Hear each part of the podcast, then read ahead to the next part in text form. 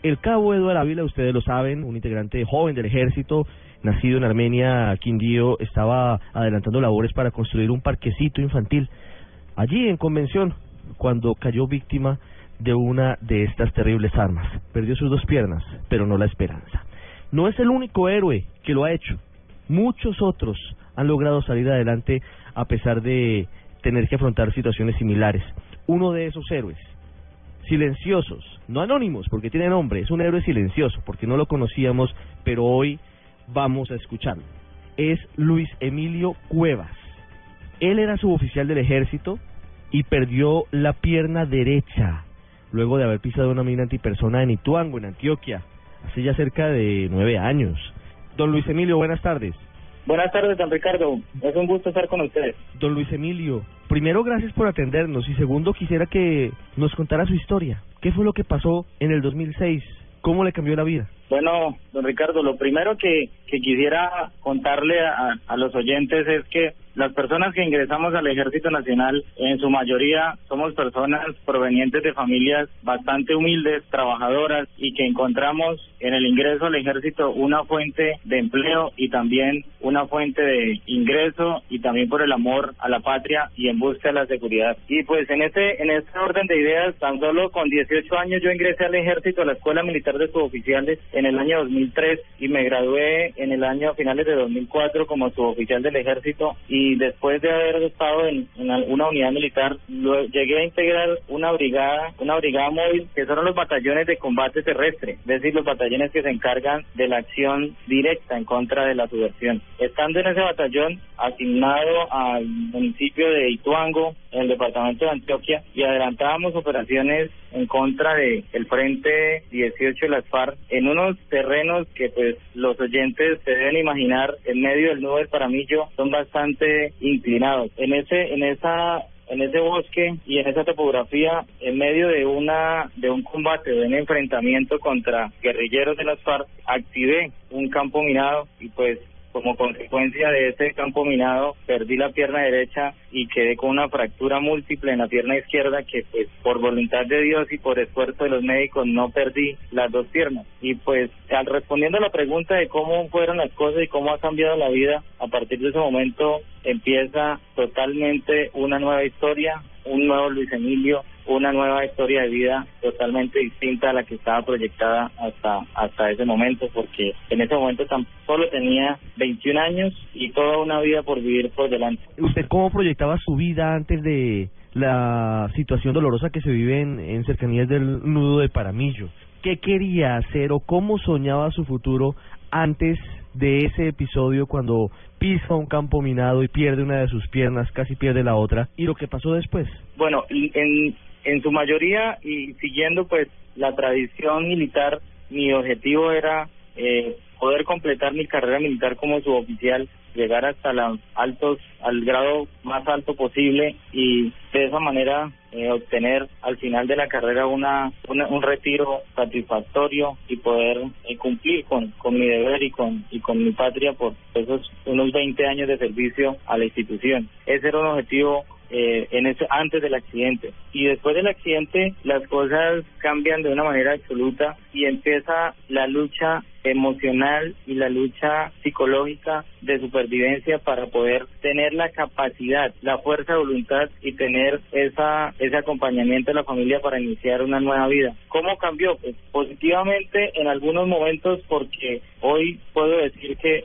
eh, he terminado una carrera profesional y trabajo ya fuera de la institución de una manera más, más tranquila, pero sin olvidar ese incidente tan lamentable que no solamente me ha ocurrido a mí, sino que desafortunadamente en Colombia ha afectado a millones de personas sin importar la edad ni ningún tipo de, tipo de personas, a todos nos ha, nos ha llegado a afectar. Luis Emilio, permítame regresar eh, casi 10 años e ir a ese momento en el que usted pisa el campo minado. ¿Qué pasa en ese momento? Es decir, usted va caminando, siente un estruendo, ¿cómo se vive una cosa de estas y cómo son los minutos posteriores? ¿Por qué se salva? Porque uno pensaría que, que una cosa de estas no dejaría vivo a alguien que lo, que lo afronte, un campo minado. Sí, sí, Ricardo, es un momento, es un momento que solamente lo puede escribir o lo puede lo puede imaginar una persona que lo haya vivido. Eh, uno puede hacer el esfuerzo de, tratar de contarlo, pero pues algún detalle eh, se le puede quedar y eso impide la perfección absoluta de, lo del hecho. Pero ¿qué le puedo contar? Es un momento totalmente en el cual la, yo sentí que había realmente perdido la vida. Yo sentí que hasta ese momento había llegado, porque el estruendo fue muy fuerte, yo iba corriendo. Eh, entenderán que estábamos en medio de disparos, teníamos disparos de, detrás de los árboles, de detrás del monte, de detrás de los obstáculos eh, y teníamos que movernos rápidamente para protegernos. Entonces yo iba corriendo y cuando la explosión, cuando pisé la mina, explotó y volé en el aire y caí nuevamente al, al, al terreno, de, caí sentado. Cuando caí sentado, busqué, traté de salirme del lugar para protegerme de los disparos, pero cuando hice fuerza con la piernas no sentí fue mucho dolor y no me respondieron ninguna de las dos porque repito tenía fracturada múltiple en la en la izquierda. Fue muy fue muy complejo y, el momento de la, de la explosión yo siempre lo he escrito a las personas que he tenido la oportunidad de contárselos como el momento en el cual uno eh, cae por accidente dentro de, dentro del agua y siente como muchas burbujas por los oídos. Es decir eh, el, ese momento como eso como esta hay tanto gas en el ambiente como hay tanta tanta tanto humo tanta tierra volando, entonces no no sabe si está metido, si realmente quedó incrustado en un hueco, si, si va volando, si de, alguna manera, por así decirlo. Entonces es un momento bastante bastante complejo. Y posteriormente viene el proceso de de, dos cosas importantes, tener un buen equipo de, paramédicos, un buen equipo de, enfermeros de combate como lo llamamos en el ejército al lado para que le para que le socorran. Y la otra es la fuerza de voluntad y la fuerza emocional de cada persona para poder resistir. Yo estoy totalmente convencido que eh, si la persona no es fuerte emocionalmente, en ese momento puede fallecer, puede fallecer del dolor y del dolor y también de, de todo lo que le pasa, toda la impresión de lo que de lo que pasa en ese mismo momento. ¿Usted hasta cuándo estuvo en, eh, en el ejército, Luis Emilio? Bueno, pero posteriormente a eso eh, tuve una fase de recuperación en el batallón de sanidad en Bogotá que pues entre otras cosas hiciéramos todos los las personas que hemos pasado por allí que se diera un trato más más humano más más más dirigido hacia la persona y hacia sus familias pero que en mi experiencia eh, hace nueve años allá me, fue muy triste para mí porque estoy muy estaba muy afectado sentimentalmente y, prácticamente uno llega allá y debe seguir trabajando y debe seguir cumpliendo una serie de reglamentos y de cosas que a veces le hacen difíciles esa estadía en, en ese lugar. Y después eh, pedí traslado para mi ciudad natal, que es acá Bucaramanga. Inicié mi carrera mi carrera profesional en una universidad privada acá en Bucaramanga que eh, me la eh, la carrera me la subsidió el ejército y duré activo hasta el año 2013, en el año en que en que terminé mi carrera profesional y pues ya cumplido ese objetivo decidí tomé la decisión junto con mi familia para retirarme de la institución y dedicarme a ejercer desde afuera mi profesión. Luis Emilio, ¿qué rango alcanzó en el ejército? Mi rango fue Estado Primero. Veía las noticias que eh, eh, mi compañero Edward Ávila también es un Estado Primero. Claro, es así, es así. Luis Emilio, hoy se avanza en un proceso de paz con las FARC, imperfecto porque tiene muchos problemas. Hace algunas semanas mataron a 10 de sus eh, antiguos compañeros en, en el Cauca y se avanza en unos diálogos exploratorios todavía no formales con el ELN y se ve lo que sucede en las últimas horas. ¿Vale la pena desde su óptica, usted que vio la muerte de cerca, que enfrentó a la guerrilla en el terreno, no desde la comodidad de nuestras casas como lo hacemos muchos colombianos? ¿Vale la pena apostar por la paz a pesar de todas estas situaciones tan impresionantes? Claro que vale la pena, Ricardo, vale la pena. Lo que pasa es que alrededor de eso giran absolutamente una gran cantidad de cosas. Y todos estos hechos tan, tan atroces, tan bárbaros, porque los calificativos están en el medio y ya todas las personas eh, las han, los han expresado, desmotivan y desilusionan a todos los ciudadanos del común eh, en realmente en tener una esperanza en que ese ese ese diálogo o ese objetivo de alcanzar la paz sea real porque muchas veces eh, las esperanzas es lo último que se debe perder, pero pues somos totalmente conscientes que en medio de, de una negociación de esta índole se deben obtener realmente una seriedad. las personas que intervienen deben ser serias, deben portarse, deben cumplir unos mínimos detalles, unos mínimos condiciones, unos mínimos requisitos para que los ciudadanos del común le crean y más para las personas que hemos sido víctimas de esta de esta guerra me siento eh, hoy en día analizar todos los días todas las noticias que que, que uno oye a través de los medios de comunicación del, medio del conflicto todos los todas las víctimas que siguen habiendo dice vale la pena alcanzar la paz vale la pena lo importante es que con todas estas estas cosas uno lo ve cada día más lejana uno desconfía de esa de esa voluntad desconfía de que el tema realmente resulte pueda llegar a un buen término porque no hay un compromiso porque no se encuentra una voluntad porque no no se expresa con hechos no se expresa con ningún tipo de hechos que lo que se esté buscando es de terminar la guerra que nos ha afectado a todos los colombianos. Luis Emilio, ¿qué ha sido de su vida? Usted se graduó, hoy qué hace, a qué se dedica y cómo vive el día a día sin una pierna física, pero con una prótesis y con unas ganas impresionantes de vivir. ¿Cómo es su hoy? Mi hoy, mi hoy ha sido importante mi vida ha sido importante gracias a, la voluntad de Dios y a mi familia, pues a todas las personas que han podido estar de una u otra manera involucradas. Yo le podría decir que hay algo muy importante en la recuperación después de una tragedia como esta es el aceptarse, el conocerse y saber cuáles son las capacidades que uno tiene que puede utilizar en adelante. No se pueden quedar lamentándose en lo que perdió y en lo que ya no puede hacer uno debe entender cuáles son las capacidades que puede desarrollar y cuáles son las capacidades que le quedan para enfocarse en ellas, potencializarlas y, y de esa manera sobresalir. Hoy en día yo soy abogado, soy egresado hace dos años, soy especialista de la Universidad Externa de Colombia en contratación pública. He asesorado unidades militares en este tema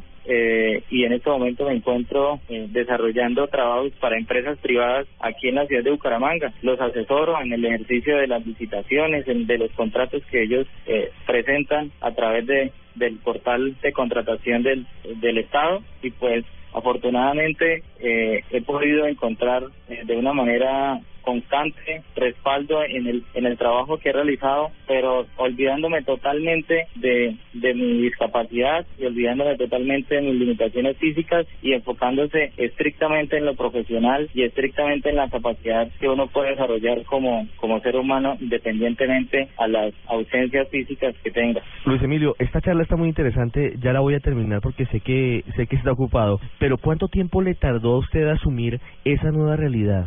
Que sería devastadora para cualquiera de nosotros de mente débil o eventualmente quienes, eh, es decir, usted lo piensa y dice, ¿qué pasaría si mañana no tengo mis piernas?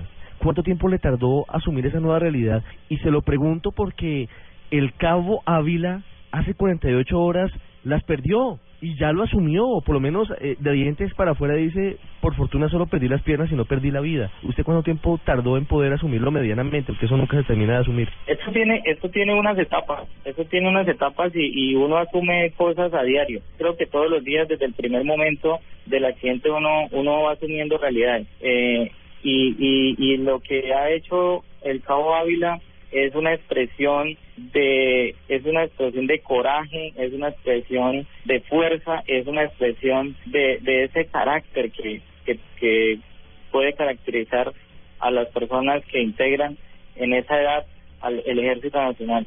Mire, yo tenía 21 años, Ricardo, en ese momento. Se imaginará una persona de 21 años con toda la vida por delante, con todas las ganas de hacer muchas cosas, eh, viviendo casi que terminando saliendo pues de la adolescencia y después de sentirse esa situación. Yo no le podría decir una fecha o un tiempo exacto en cuanto me tardó recuperarme del todo, porque yo creo que emocionalmente eh, yo duré no sé si fueron unos seis meses o unos ocho meses en los cuales todas las noticias que pasaban en la televisión o en la radio a mí me afectaban me, me afectaban de tal manera que yo veía en la televisión un niño o una noticia de un niño que sufría de hambre y yo lloraba automáticamente por la sensibilidad tan alta que tenía producto de, de esa tragedia. Y así sucesivamente fueron pasando cosas que me fueron fortaleciendo y una de las cosas más importantes que me ayudaron a, a, estar a estar recuperado totalmente, especialmente en la parte en la parte mental, es poder haber ingresado a la universidad, poder haberme olvidar de ese, de ese, de esa parte, eh, de, de esa parte de las operaciones militares, de esa parte de ese régimen a veces fuerte del ejército y poderme comenzar a involucrar en la sociedad, involucrar en la sociedad de la universidad, compañeros, eh, estar en otro espacio, me ayudó para poder, para poder eh, aceptar y para poder superar eh, de alguna manera las cosas. Hoy en día, después de nueve años, las preocupaciones ya no pasan por el tema, por el tema de, de lo que yo hubiera podido hacer, sino las preocupaciones a veces rondan como como ya el tiempo ha pasado y uno madura ya puede mirar hacia el futuro es que la vida de todas maneras en en, en 20 años en 50 años cuando de pronto uno no tenga cuando de pronto ya llegue la edad adulta eh, a, a la vejez no va a tener esa misma capacidad o va a tener esa misma fuerza física que tiene hoy en día para enfrentarse cada día, levantarse y trabajar como cualquier persona sin importar su discapacidad. Tal vez esas capacidades físicas van disminuyendo hacia el futuro, pero ya eso es una preocupación que de pronto nos ronda cuando ya empezamos a entrar en la maduración de nuestra vida. Cabo, abogado, doctor Luis Emilio Cuevas, otro héroe de esos miles que hay en el país, no solamente militares ni policías, hay tantos héroes en Colombia que no conocemos que siempre es un gusto poder escuchar estas historias. Le agradezco mucho que haya estado con nosotros hoy aquí en el radar de Blue Radio. Gracias Ricardo por la invitación.